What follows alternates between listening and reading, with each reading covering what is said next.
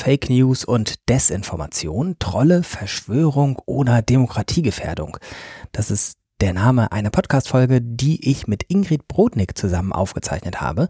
Und das ist Teil einer ganzen neuen Podcast-Reihe, die wir gemeinsam mit der Bundeszentrale für politische Bildung und der Landeszentrale für politische Bildung des Saarlandes gemacht haben. Die Podcast-Reihe heißt Science Fiction trifft auf Realität, wie Zukunftstechnologien schon heute unsere Gesellschaft prägen und ist ab sofort da verfügbar, wo es freie Podcasts so gibt. Wir haben zu jeder Folge, das sind mal so ausführliche Gespräche, in der Regel eine gute Stunde, noch eine Zusatzfolge produziert. Sowas wie 10 Minuten. Das ist dann quasi eine kompakte Folge, die die wichtigsten Fragen zum Thema in ungefähr 10 Minuten bearbeitet.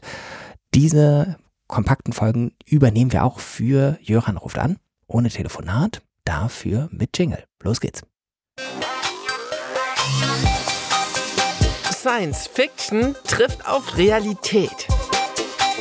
Wie Zukunftstechnologien schon heute unsere Gesellschaft prägen.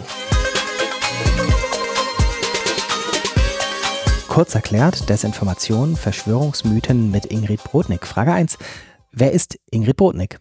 Ich bin Journalistin und Autorin und ich beschäftige mich mit der Auswirkung der Digitalisierung auf unsere Gesellschaft, speziell Schattenseiten wie Hasskommentare, Desinformation und Verschwörungsmythen.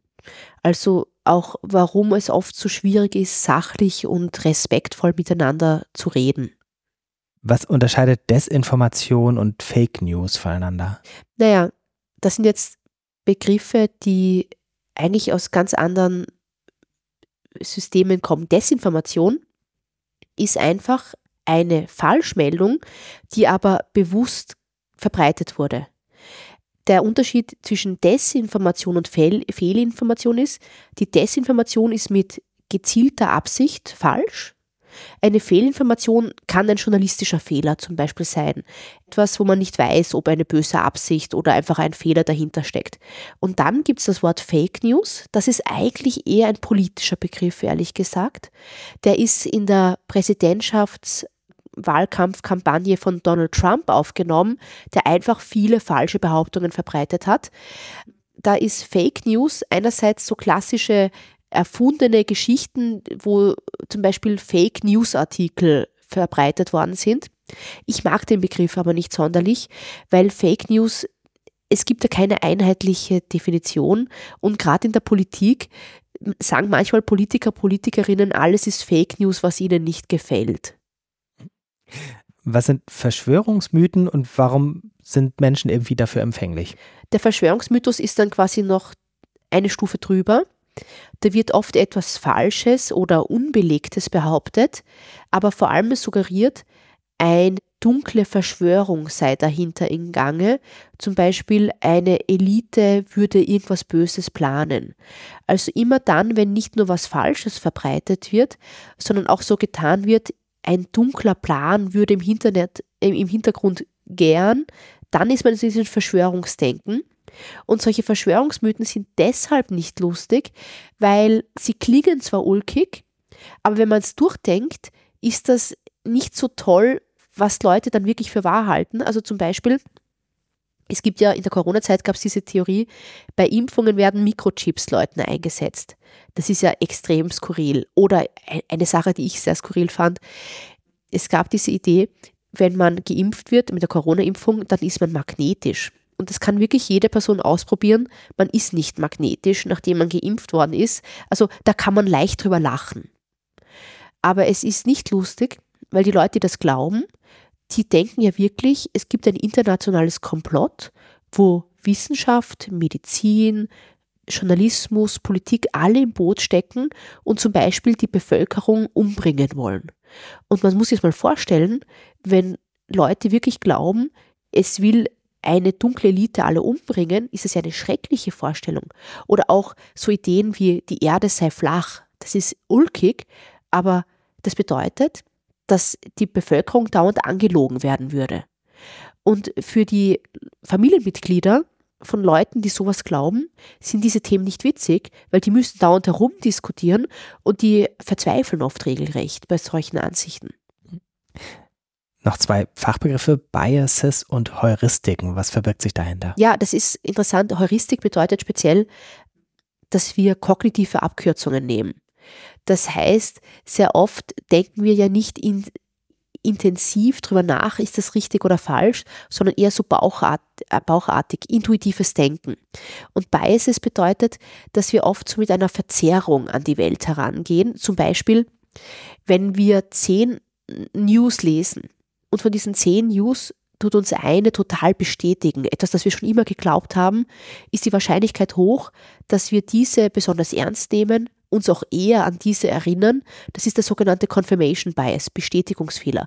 Worauf ich hinaus will, ist, wir Menschen glauben immer, wir sind so super smart und durchschauen alles. In der Psychologie fällt aber auf, dass wir sehr oft ein bisschen doof sind, also sehr leicht manipulierbar, das glauben, was wir glauben wollen und denkfaul. Ich gebe vielleicht ein Beispiel. Es gibt ja auch solche Übungen, wo man merkt, wie sehr neigt man zu intuitivem Denken. Und da gibt es zum Beispiel diesen, diese Frage, wenn man bei einem Marathon läuft und man ist ganz toll dabei und man überholt den Läufer auf Platz 2, welchen Platz hat man dann selber? Und der erste Impuls von vielen ist zu sagen Platz 1.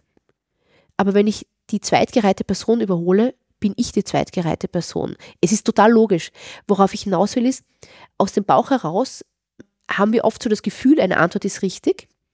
Aber wenn man dann genauer darüber nachdenkt, merkt man, ah, das ist falsch. Und solche Heuristiken, solche Biases, die begleiten uns jeden Tag. Und das Tolle ist, wenn man sich mit der Psychologie auseinandersetzt, dann merkt man selbst oft, wo man ein bisschen ungeschickter ist, als man glaubt. Oder man merkt manchmal rechtzeitig zu erkennen, wo man mitdenken sollte.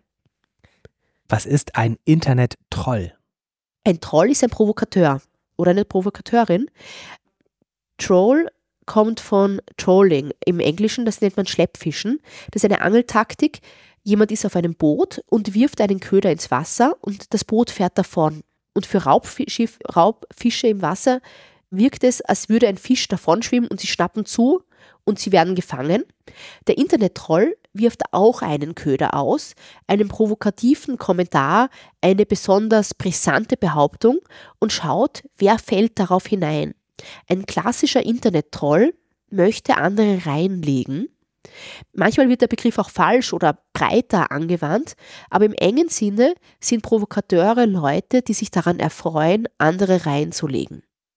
Was ist eine Trollfabrik? Ja, das ist eben eigentlich eine andere Benutzung dieses Wortes. Bei Trollfabriken geht es nicht um Schadenfreude, es geht aber schon um Manipulation, nämlich es ist bekannt geworden, dass Russland, dass in Russland es Unternehmen gibt, wo Leute quasi beruflich Propaganda verfassen. Das sind dann besonders freundliche Postings über Putin, auch im deutschsprachigen Raum. Und die sitzen dort quasi als Bürojob und schreiben Fake-Postings im Internet. Und das wird als Trollfabrik bezeichnet, ist ein bisschen eine äh, sehr lockere Umgangsweise mit dem Begriff Troll, der eigentlich was anderes ist.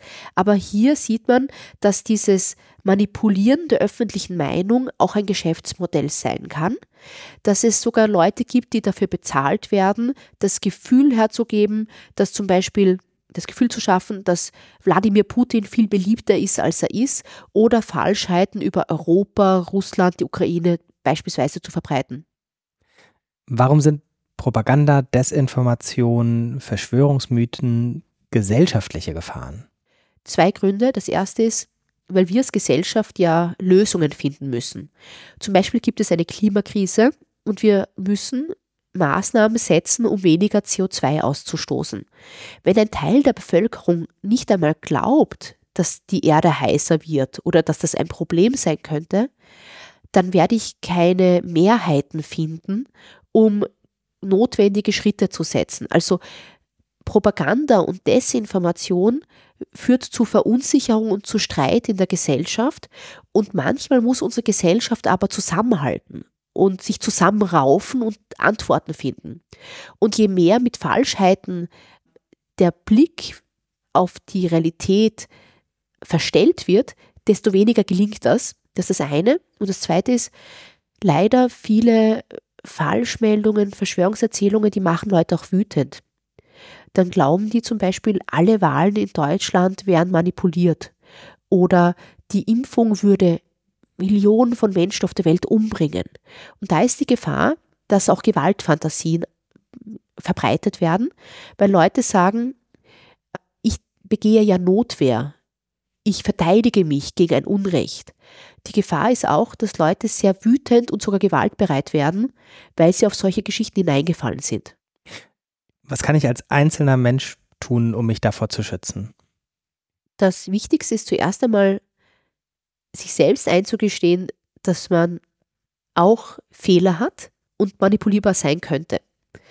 Je mehr mir bewusst ist, dass jeder von uns wahrscheinlich schon einmal auf eine Falschmeldung hineingefallen ist, desto eher werde ich wachsam und lasse mich nicht von allem quasi Blödsinn ansprechen. Das ist das Erste. Und das Zweite ist, ich glaube, auch im Umfeld können wir helfen, dass man manchmal Argumente wieder besser durchbringt. Speziell sehr einfühlsam zu anderen sein. Wenn ich merke, ein guter Kumpel, eine Freundin hat so einen Unsinn verbreitet, dann ist manchmal so der Impuls zu sagen, was schreibst du da für einen Unsinn oder warum postest du das? Und dann kann die Person erst recht nicht quasi zugeben, dass das Unsinn war. Zum Beispiel kann man eher versuchen, unter vier Augen, auch oder über eine private Nachricht, du zu schreiben, du, ich habe gesehen, dass du das gepostet hast. Da habe ich neulich diesen Faktencheck gelesen, vielleicht interessiert dich das ja. Also mal zuerst versuchen, sehr emotional, unaufgeregt Personen die richtige Information zu geben. Und auch dann, wenn Leute das nicht glauben wollen, kann manchmal sinnvoll sein, zu sagen, ich sehe das anders. Und wenn du mal darüber diskutieren willst, sachlich, fair, dann können wir das machen. Ich würde nicht empfehlen, wenn man merkt, dass man dauernd streitet, in den Streit reinzugehen, weil da ist oft eher die Gefahr, dass man eine Beziehung kaputt macht, aber wenig erreicht. Aber eher Diskussionen suchen, wo man sagen kann, ich sehe das anders, aber wo vielleicht das Gegenüber einem ein Stück weit zuhört. Vielen Dank, Ingrid Brodnik. Sehr gern.